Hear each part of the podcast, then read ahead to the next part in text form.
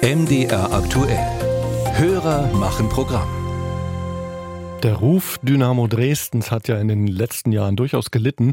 Manche denken nicht zuerst an Fußball, sondern an Randale und brennende Bengalos in der Fankurve.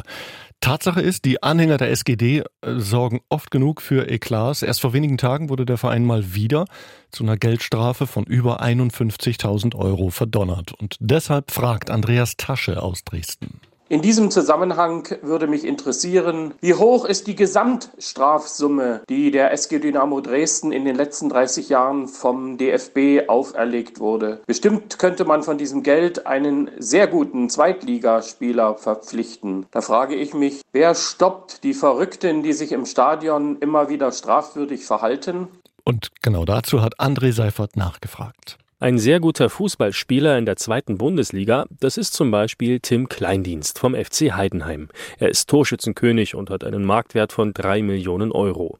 Reicht die Gesamtsumme aller Geldstrafen, die Dynamo Dresden zahlen musste, aus, um Kleindienst zu verpflichten? David May, Bereichsleiter Organisation bei Dynamo Dresden, tut sich schwer mit der Frage, denn es sei schon nicht einfach, die Gesamtsumme der Geldstrafen zu ermitteln. Was ich sagen kann, ist so die letzten zehn Jahre ungefähr. Da sind wir bei plus minus einer Million. Ob man damit einen guten Zweitligaspieler verpflichten kann, will ich nie bewerten. MDR aktuell hat nachgerechnet. Allerdings fehlen auch uns Daten aus den 1990er und 2000er Jahren. Für die letzten 13 Jahre ergibt sich jedoch ein recht klares Bild. Dynamo Dresden gehört deutschlandweit zu den Fußballvereinen mit den meisten Geldstrafen. Jede Saison zahlte die Sportgemeinschaft durchschnittlich knapp 100.000 Euro, weil sich Anhänger daneben benahmen. In den letzten 13 Jahren kamen knapp 1,3 Millionen Euro zusammen.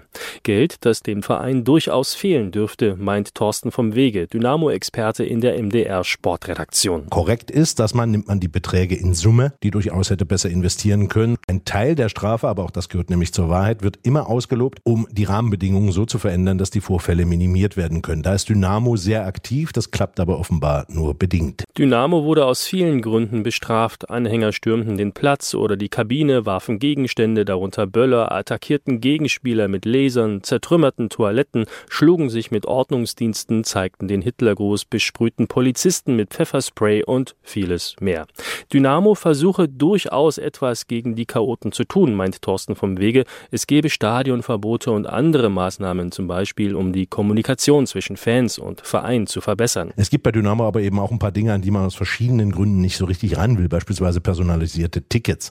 Der Einfluss der Fans auf den Club, der ist nebenbei bemerkt sehr groß. Nicht alles, was also wünschenswert wäre, ist demzufolge auch durchsetzbar. Immer wieder zünden die Dynamo-Anhänger Pyrotechnik. Die Verantwortlichen im Verein weisen darauf hin, dass es wichtig sei zu unterscheiden. Manches, wie zum Beispiel brennende Bengalos, gehöre einfach zur Fankultur, sagt der Fanbeauftragte Marek Lange. Wenn man sich das Spiel in Saarbrücken anguckt, da wurde zur 53. Minute Pyrotechnik gezündet, was das quasi das äh, Geburtsdatum von Dynamo Dresden betrifft. Und das ist halt alles schon positiv konnotiert. Geldstrafen sind übrigens nur ein Posten. Hinzu kamen andere finanziell empfindliche Strafen wie Geisterspiele und Blocksperren. Dresden wurde auch schon für eine komplette Saison vom DFB-Pokal ausgeschlossen.